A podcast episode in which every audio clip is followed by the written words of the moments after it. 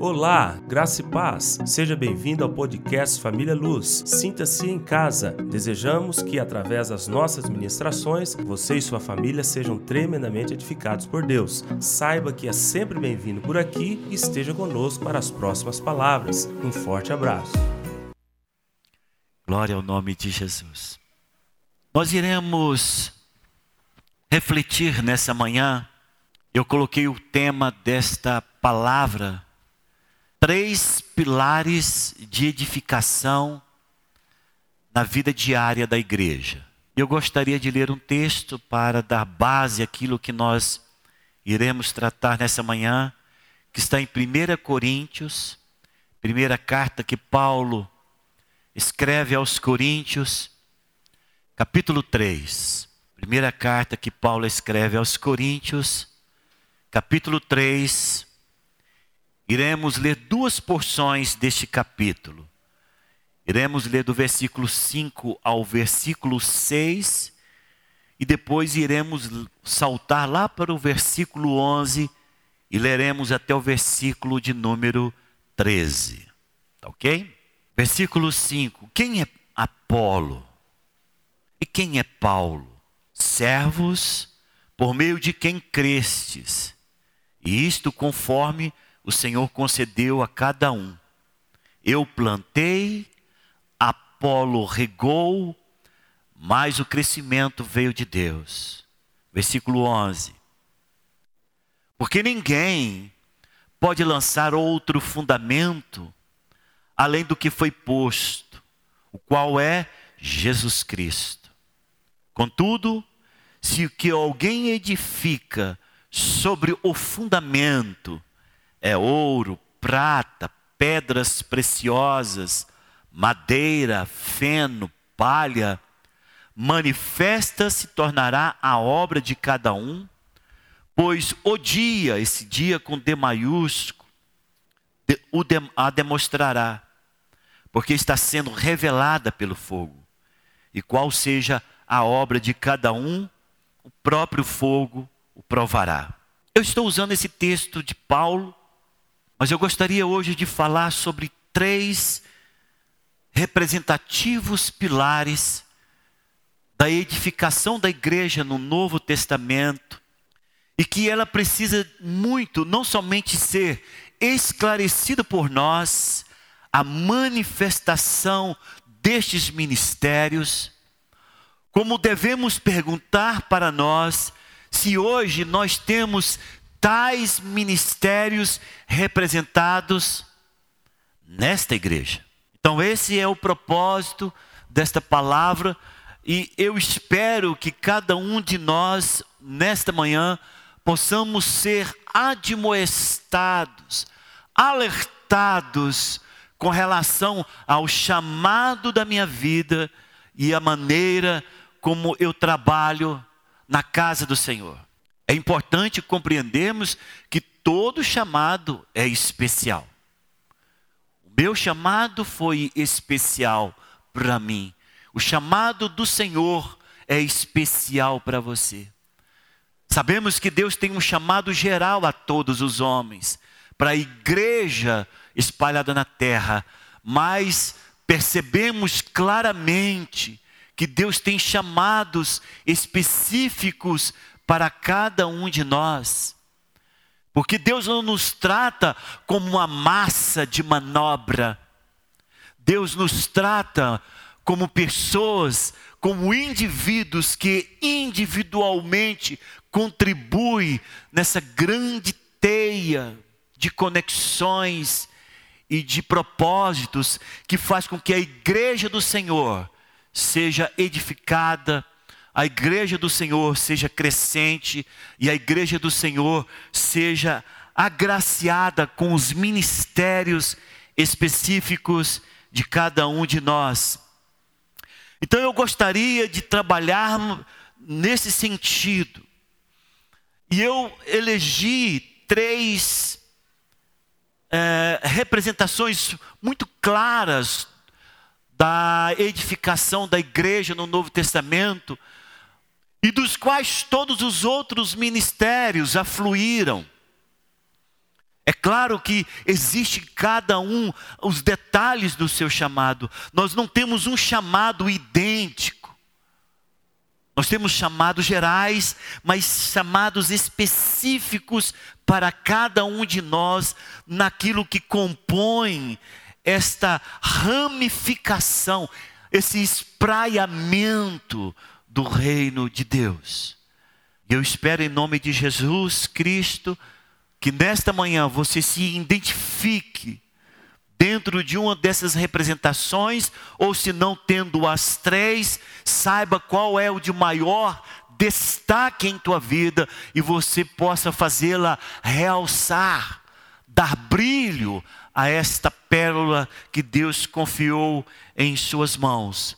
Estou me referindo a três grandes personagens do Novo Testamento e do qual nós falaremos sequencialmente sobre Pedro, sobre Paulo e sobre João. Pedro, Paulo e João. O que esses três grandes homens de Deus têm para nos ensinar com relação àquilo que esta igreja efetivamente tem que trabalhar para termos constituído uma igreja que se assemelha a esta igreja estabelecida no Novo Testamento. Esperemos que ao final possamos, cada um de per si, ter a sua própria conclusão e a admoestação para o seu chamado específico e como Paulo exorta Timóteo sobre o ministério e o dom que foi dado a ele por imposição de mãos, Paulo está exortando Timóteo, reavives. A mesma coisa possa então, esta palavra dessa manhã, dizer lá no mais profundo do nosso ser: reaviva o dom que há em ti o ministério que lhe foi confiado, por imposição de mãos, talvez não minhas, mas as próprias mãos do Espírito Santo que te alavancou para aquilo que ele deseja fazer em sua vida. O primeiro, então, pilar que eu quero falar e do qual a, a igreja foi estabelecida é Pedro. Pedro é um homem chamado por Jesus eu coloquei aqui e eu gostaria que você abrisse sua Bíblia até para você testificar daquilo que nós estamos falando. Eu tenho pedido à igreja para acompanhar na abertura da Bíblia, porque com essa questão de leitura digital, os irmãos estão esquecendo até é, quais são os livros do Novo Testamento. Então, às vezes, eu falo um livro do Novo Testamento, eu olho daqui, eu estou vendo a pessoa procurando pela abertura da Bíblia que ele está olhando no Velho Testamento. Então, por isso que eu estou pedindo nas minhas palavras para que você possa exercitar a abertura da palavra de Deus. E nós iremos, então, falando, tendo como o primeiro pilar que nós iremos explanar nessa manhã, Pedro, nós iremos ler Mateus capítulo 4 do versículo 18 ao 20, porque aqui fala do momento em que o Senhor o chama e o que este homem estava fazendo. Diz assim: caminhando junto ao mar da Galileia, viu dois irmãos, Simão, chamado Pedro, e André, que lançavam as redes ao mar, porque eram pescadores. E disse-lhes: Vinde após mim, e eu farei pescadores de homens. Então eles deixaram imediatamente as redes e o seguiram. Então a gente vê em primeiro momento que o chamado de Pedro é e é, isso é uma uma curiosidade espiritual tremenda.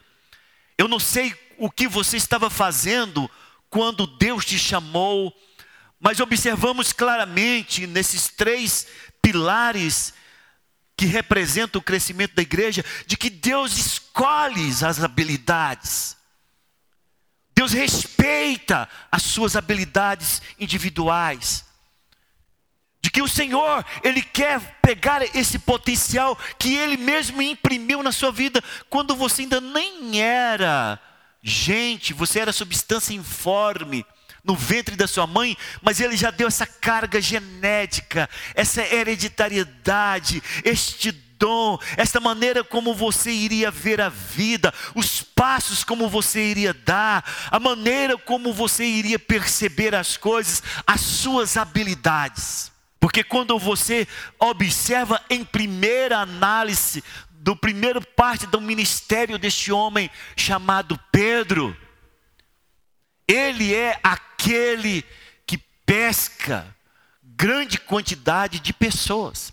É interessante que no complemento, naquilo que se junta, naquilo que se agrega a essa especificidade do chamado de Pedro, existe um acontecimento que está registrado no Evangelho de Mateus, capítulo 16, versículo 19.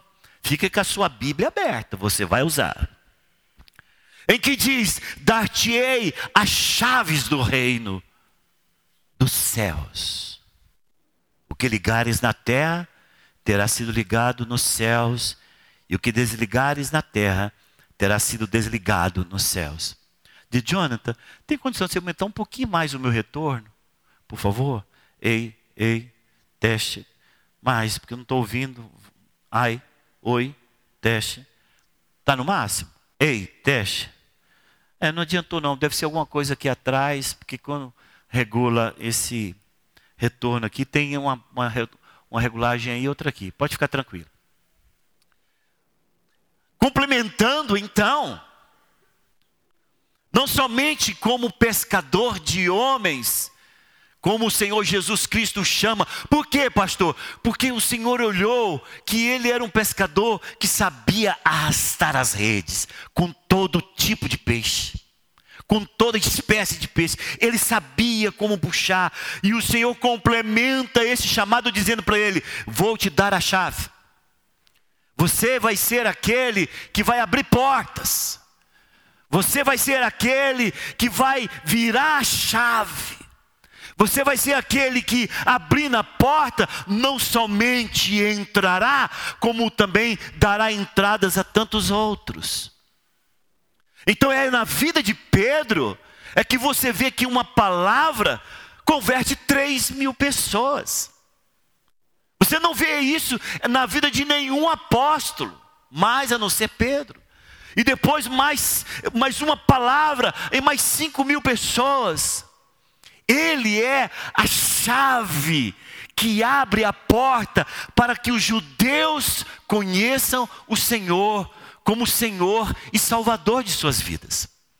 A palavra diz que se agrega uma grande quantidade de judeus numa palavra muito simples.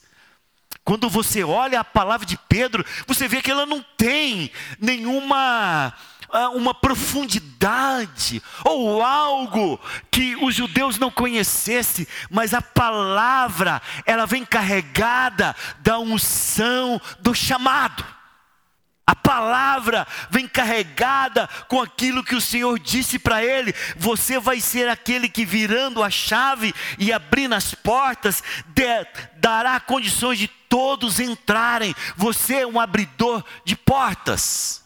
Posteriormente, lá no capítulo 10 de Atos, ainda que Paulo depois se treine para pregar os gentios, mas quem abre a porta para a salvação dos gentios, quando ele entra na casa de Cornélio e a palavra estava em meio à pregação e o Espírito Santo é derramado, esse não foi Paulo, foi Pedro. Porque Pedro é aquele que inicia as coisas. Pedro é aquele que o, é, é, o que busca todo tipo, né, conforme a visão que ele teve antes da entrada na casa de Cornélio no capítulo 10. Ele tem a visão dos lençóis que são baixados do céu e ele vê todo tipo de réptil, ah, puro e impuro, animais puros e impuros, e o Senhor dizendo mata e come, e ele dizendo não, e o Senhor dizendo aquilo que o Senhor santifica, não torne impuro o homem. Ou seja, a salvação, tanto para judeus, Pedro, quanto para os gentios, é você que abre a porta, é você que destranca, é você que vira a chave. E nós notamos claramente e no decurso de todo o conhecimento que temos do Novo Testamento, que Pedro, apesar de escrever para toda a igreja, você percebe claramente que Pedro manifesta-se em palavras muito simples, ou seja, no degrau inicial da vida cristã. Ele está alimentando com, como se alimenta crianças recém-nascidas, como diz lá em 2 Pedro. Então, Pedro, dentro da nossa realidade hoje, poderíamos chamar que são os nossos evangelistas. Toda igreja precisa deste pilar estabelecido.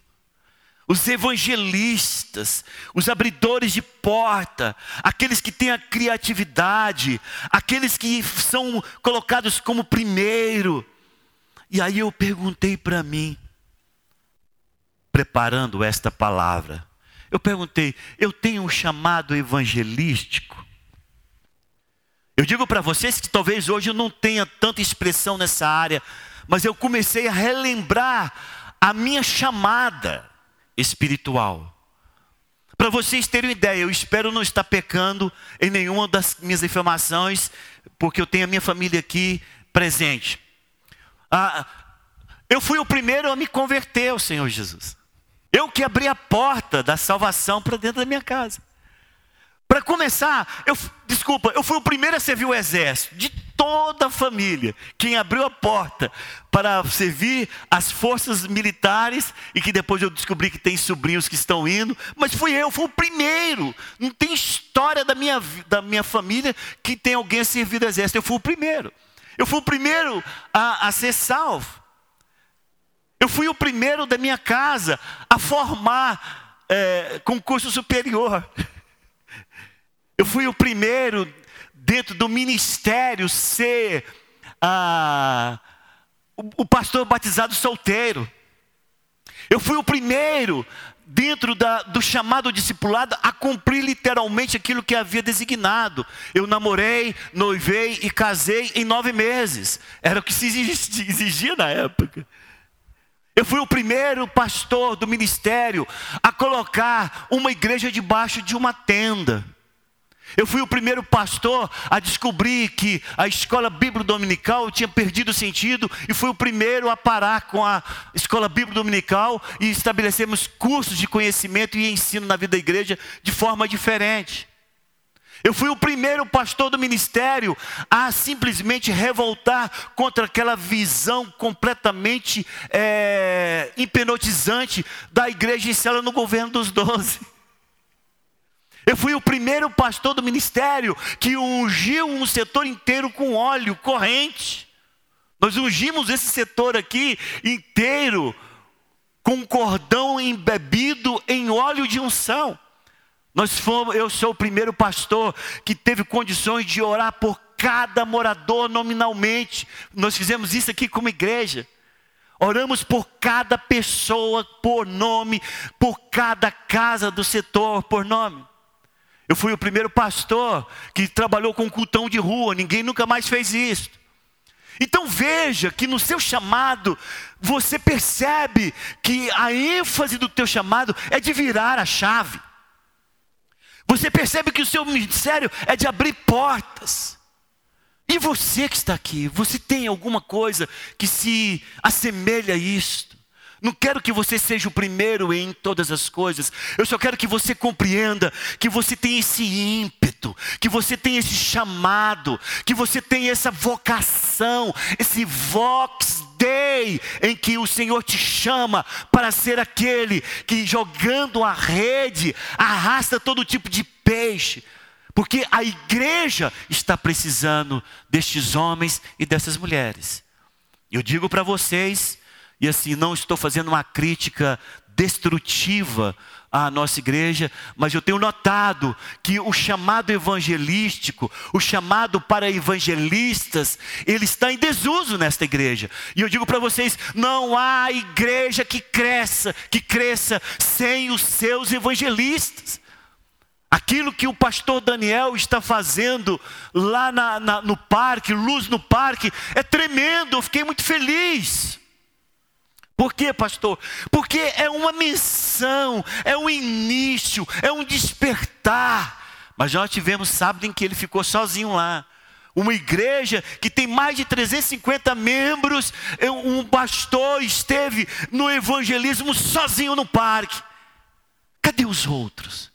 Cadê o nosso ímpeto evangelístico? Cadê aquele chamado? Cadê aqueles que têm a chave na mão de inovar lá no parque? Sei lá, você chega lá vestido de palhaço. Daniel fala: o que você está fazendo aqui? Não, vou chamar atenção. Você é criativo, você não tem vergonha. Você é aquele que fala o reino de Deus em primeiro lugar. Eu quero é o crescimento dele. Nós estamos precisando de evangelistas nessa igreja.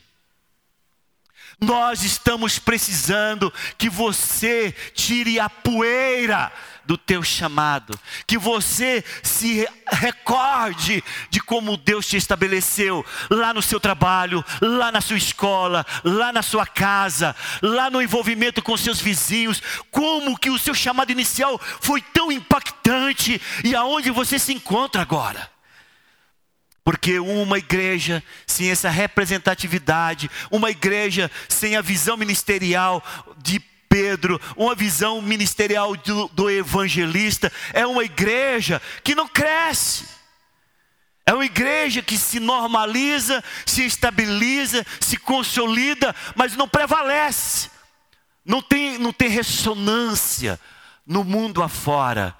E nós temos este homem fazendo parte do, desse componente chamado a igreja do primeiro século. Este homem que abre as portas, que prega o evangelho e de maneira poderosa, sobrenatural, as pessoas querem se arrepender. O que nós podemos fazer para ser salvo? A multidão gritava depois de uma pequena palavra, mas resposta de um grande chamado. E ele diz: arrependei-vos e cada um de, ser, de vós seja batizados em nome de Jesus. Precisamos disso. Então Pedro é aquele que enche a igreja do Novo Testamento. A palavra é simples, o comportamento é simples, a maneira como lida com as questões, a gente vê que não é aquela pessoa que tem uma cognição, que não tem uma, um intelecto espiritual muito elevado, é aquele que foi estabelecido no padrão que Deus o fez e o fez com todas as suas forças. Aí entramos numa situação seguinte: será que Deus está satisfeito somente com uma igreja de crianças na fé? Sentado domingo após domingo, ouvindo essa palavra de domingo? Será que o Deus que nós servimos é aquele que gosta de aglomerações de pessoas em que conformadas somente em ser meros ouvintes da palavra, permanecem domingo após domingo trabalhando na igreja, só, simplesmente em pequenas coisas que não lhe comprometem nada, mas ele sendo simplesmente inexpressivo no reino de Deus? Digo para vocês que não. Cada um de nós que estamos sentados nesse auditório, temos um chamado da parte de Deus que nenhuma outra pessoa vai poder fazer. Nós temos da parte de Deus essas pessoas que serão levantadas e cada uma de maneira apropriada, fazendo o seu ministério fluir para o crescimento do reino de Deus. Então, quando Pedro coloca aquela multidão de pessoas, o Senhor necessita de um ministério complementar. O Senhor precisa de um ministério que transcende a de Pedro. O Senhor precisa de um ministério que se preocupa não agora somente com a salvação, mas qual é a qualidade da edificação. O texto que nós lemos inicialmente, nós vemos ali os, o Paulo falando a respeito do fundamento. Você vai ver Paulo pregando para multidões. Mas você não vai ver conversões como a de Pedro. Você vai observar na vida de Paulo que Paulo é aquele que edifica sobre o fundamento. Ele compreende isso tão claramente que a, o texto que eu usei sobre ele e Apolo por conta de uma pequena divergência que estava tendo na igreja. Ele está dizendo, gente, cada um tem o seu chamado específico. Eu prego, Apolo rega, eu planto, ele rega, outro vem colhe, não importa. Mas Paulo, você vê pelo seu ministério que ele está preocupado em trazer ao conhecimento do povo de Deus os mistérios da casa de Deus. Abra sua Bíblia. Vamos ler dois, dois, dois, duas porções da palavra. Um está em 2 Coríntios, segunda carta que ele escreve aos Coríntios, capítulo 12. Iremos ler do versículo 2 ao versículo de número 4. Para se o Senhor tem necessidade na tua igreja de alguém que traga os mistérios dele para a edificação dessa igreja, o Senhor tem que dar condição para isto. O Senhor tem que dar revelação para isto. E aí a gente vê aqui em na segunda carta que Paulo escreve aos Coríntios, capítulo 12, versículos 2 ao 4, ele diz: Conheço um homem em Cristo que há 14 anos foi arrebatado até o terceiro céu. Se no corpo ou fora do corpo, não sei. Deus o sabe. E sei que tal homem, se no corpo ou fora do corpo, não sei, Deus o sabe, foi arrebatado ao paraíso e ouviu palavras inefáveis, as quais não é lícito ao homem referir. Corre lá agora para Efésios, um pouquinho na frente carta que Paulo escreve aos Efésios, capítulo 3, a partir do versículo 2, diz assim: Se é que tendes ouvido a respeito da dispensação da graça de Deus a mim confiada para vós outros, pois segundo uma revelação, me foi dado conhecer um mistério, conforme escrevi há pouco, resumidamente pelo que quando ledes, podeis compreender o meu discernimento do mistério de Cristo, o qual em outras gerações não foi dado a conhecer aos filhos dos homens, como agora foi revelada aos seus santos apóstolos e profetas, no Espírito, a saber que os gentios são coerdeiros, membros do mesmo corpo e coparticipantes da promessa de Cristo por meio do Evangelho, do qual fui constituído ministro conforme o dom da graça de Deus a mim concedida, segundo a força operante do seu poder. A mim, o menor de todos os santos, foi dado, foi, me foi dada esta graça de pregar aos gentios o evangelho das insondáveis riquezas de Cristo e manifestar qual seja a dispensação do mistério, desde séculos ocultos em Deus, que criou todas as coisas para que pela igreja a multiforme sabedoria de Deus se torne conhecida agora dos principados e potestades nos lugares celestiais, segundo o eterno propósito que estabeleceu em Cristo Jesus, nosso Senhor, pelo qual temos ousadia e acesso com confiança mediante a fé nele. Posso ver amém? Que contexto longo. Mas aqui Paulo está dizendo, gente, eu quero dizer para vocês o seguinte: o meu chamado é para edificar a vida de vocês. O meu chamado é para estabelecer forma, modelo de como vocês podem ter sucesso espiritual, conhecendo não somente no nível da, do ministério de Pedro, mas como também tendo o entendimento do meu ministério que Deus tem me dado, porque eu que eu trago para vocês foi o próprio Cristo que me deu. E o Cristo que me deu não foi o Cristo que andou entre vós, o Cristo que me deu é o ressurreto. Eu não podendo estar aqui e ele querendo me ensinar lá, ele me leva para lá. E me ensina, e me mostra, e me capacita para isso que eu estou fazendo com vocês. Eu fui o chamado. Vocês, agora isso aqui é para minha conta, tá? Fazendo agora para minha conta, como se fosse Paulo falando. Vocês lembram do lençol que não tinha forma nenhuma? Eu transformo esse lençol em tenda. Sabe por quê, irmãos? Porque quando Deus chama Paulo, Paulo é construtor de tendas. Paulo é, é, construtor profissional em tendas, não vou ler o texto, mas te dou a referência, Atos capítulo 18, versículo 3. Lá diz que ele é construtor de tendas. Paulo é aquele que pega aquele lençol que não tinha forma, que não tinha modelo, que não tinha estrutura, que não tinha base no sentido do, do, do crescimento de Deus, e ele transforma esse lençol em tenda, em uma forma de crescimento estruturada, organizada, estabelecida, que visa proteção, que visa ser guardados, que visam ser livrados do mal. Paulo é esse que edifica sobre o fundamento de Pedro. Paulo não é aquele que contraria, Paulo não é aquele que contraria Pedro. Paulo não é aquele que vem colocando em descrédito o ministério de Pedro, ele vem para complementar.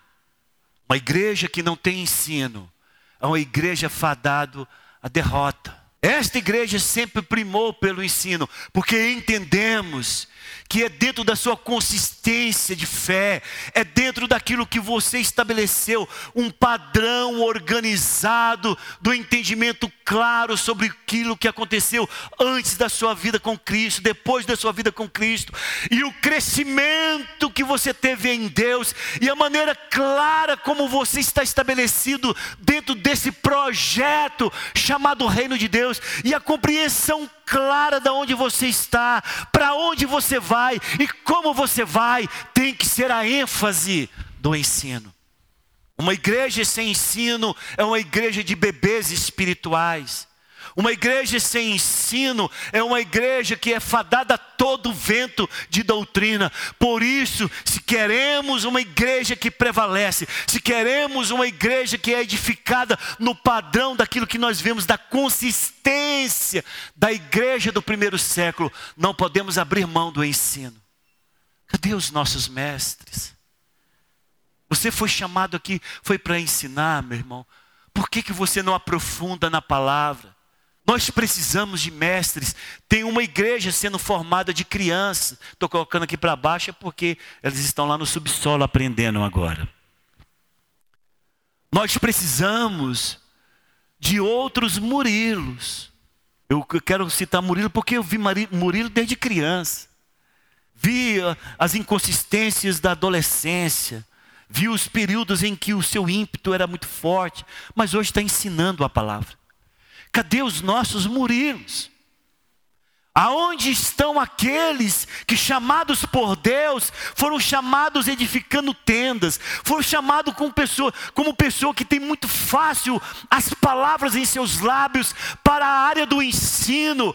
Cadê as pessoas? Cadê os nossos professores que pregaram história, que falaram sobre geografia, que falaram sobre matemática? Cadê aqueles que são falantes, que têm facilidade em concatenar ideias, que se aprofundam? Aprofunde na palavra com o único intuito de edificar. Uma igreja precisa ser edificada. E outra coisa, você vê pelo texto que nós iniciamos, quando Paulo fala sobre esta edificação, ele diz: Olha, prime-se para se edificar com ouro, com prata e com pedras preciosas. Paulo estava valorizando o material.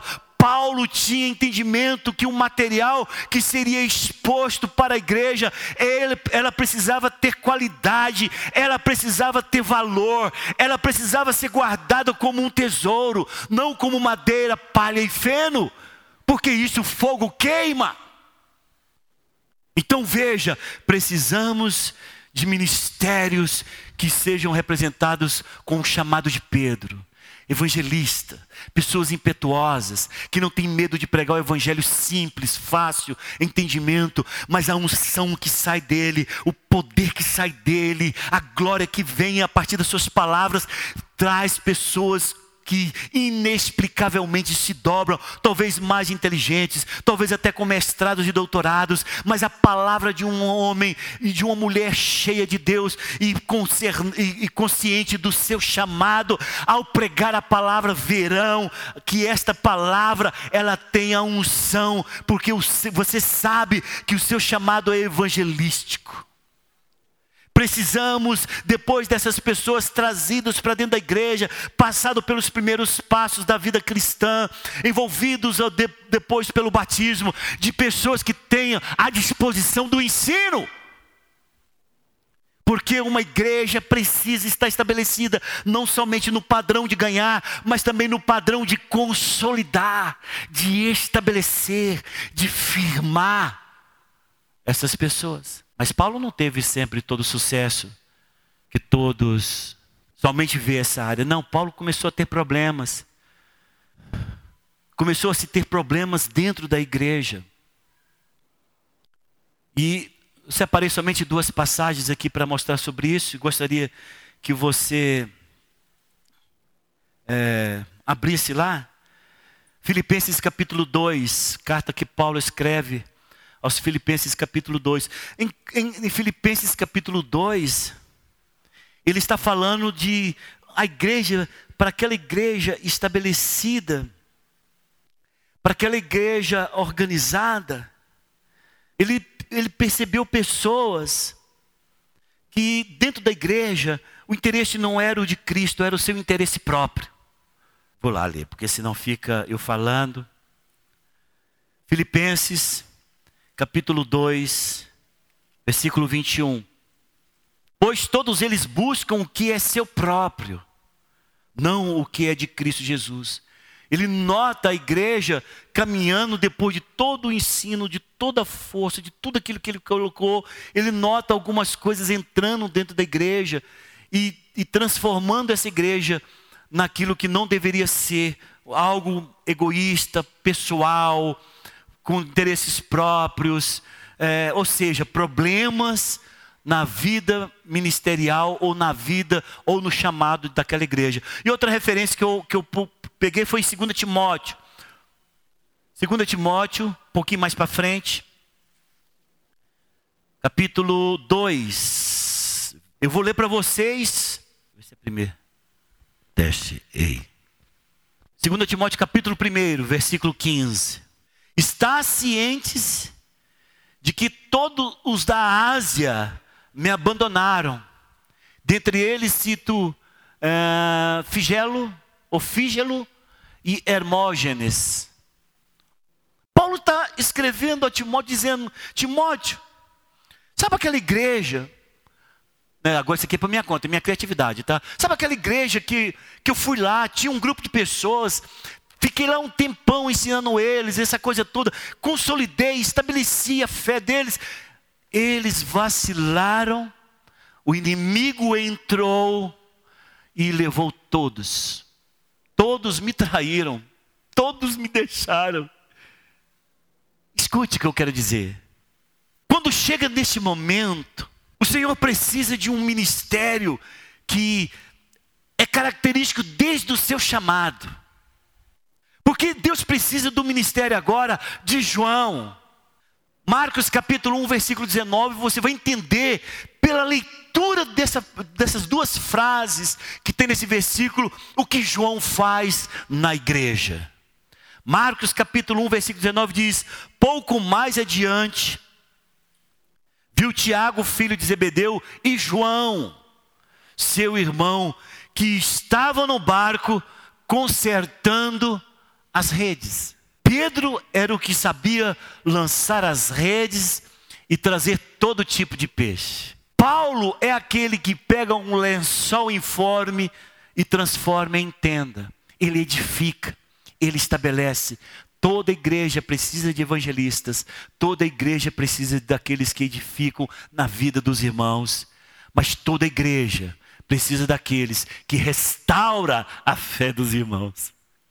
Nós estamos nessa igreja há mais de 30 anos.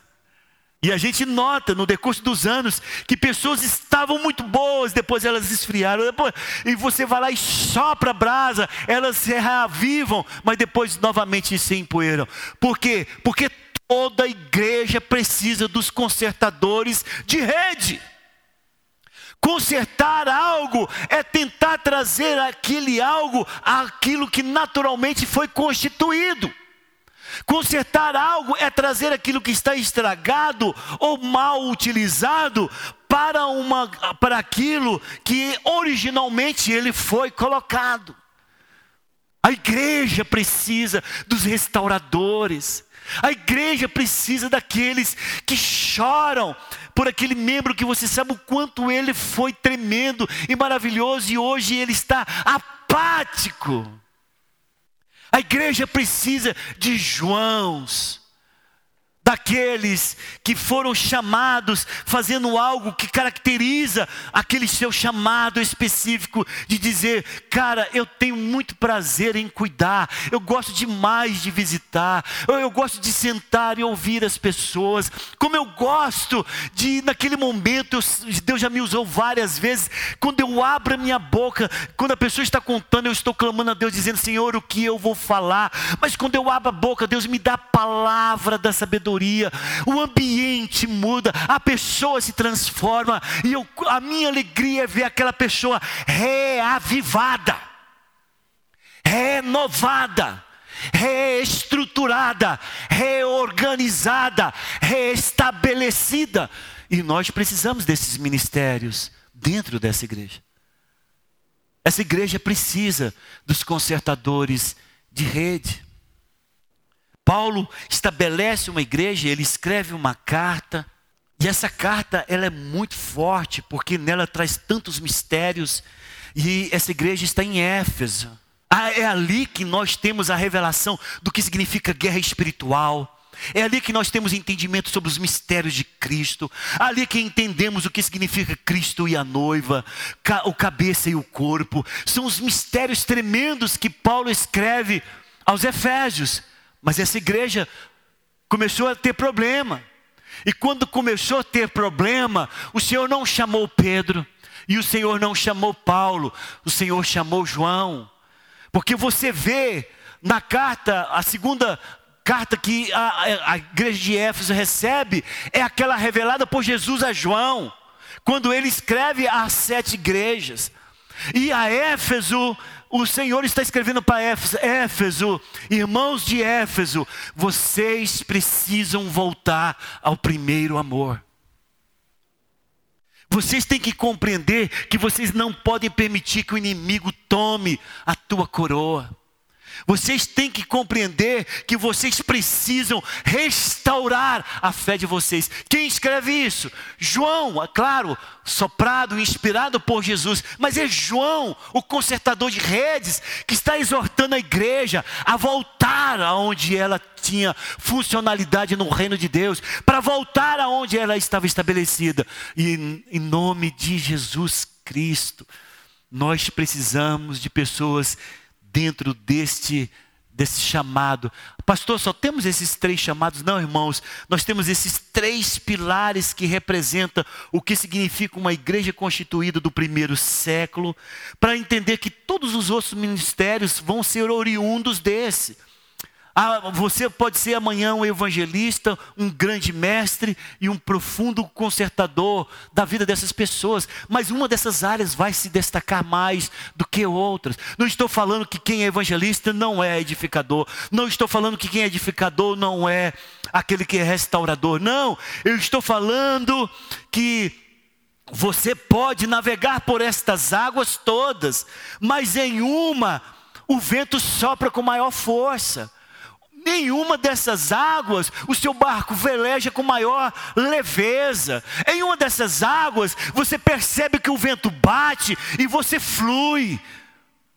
Mas que nós temos como igreja de entender é que uma igreja não é edificada sem os evangelistas, sem os, os que edificam essas pessoas e sem aqueles que estão responsáveis por ser restauradores de brechas.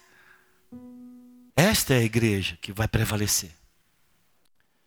E é nisso que eu quero que você, nessa noite, possa fechar os seus olhos, possa pensar, Senhor, de qual que mais eu me adequo?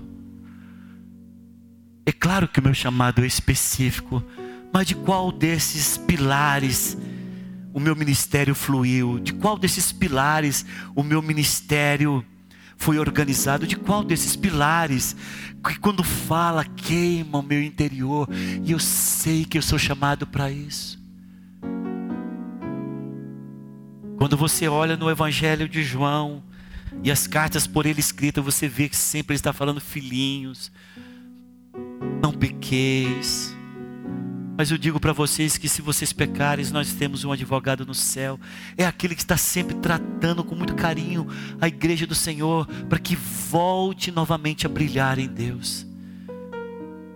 Quando você olha o ministério de Paulo, ele está preocupado em estabelecer uma fé completamente consolidada, alicerçada, estruturada, com valores, com escala de valores correta, com estrutura correta. Quando você olha para Pedro, você vê um homem simples, mas é um cara que sabe puxar todo tipo de peixe para dentro da igreja. Qual deles? Em qual deles você se adequa? Porque, meu irmão, você não foi chamado para ser um número a mais. Escute isso que eu estou dizendo, falo isso com toda certeza. Você não foi chamado somente para sentado ao banco esperar a volta de Jesus. Não.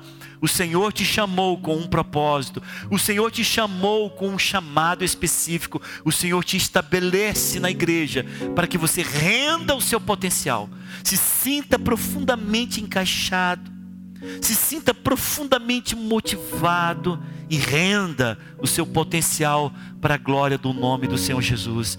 E nessa manhã eu quero que você pense nisso. Que você diga para o Senhor qual é a sua vocação. Esta igreja precisa de você. Vou falar mais uma vez. Esta igreja precisa de você. Eu vou falar mais uma vez para que você compreenda. Esta igreja precisa de você. Você não foi trazido para esta igreja por acaso.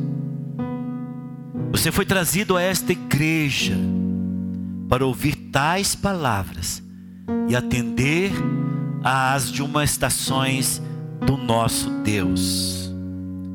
Você foi trazido para esta igreja não para ser um número a mais.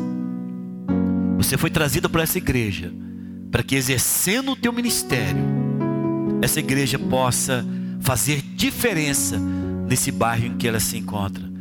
Não vai ser somente eu, não vai ser somente eu e os pastores, mas seremos todos nós, cada um imbuídos na sua missão, dada por Deus.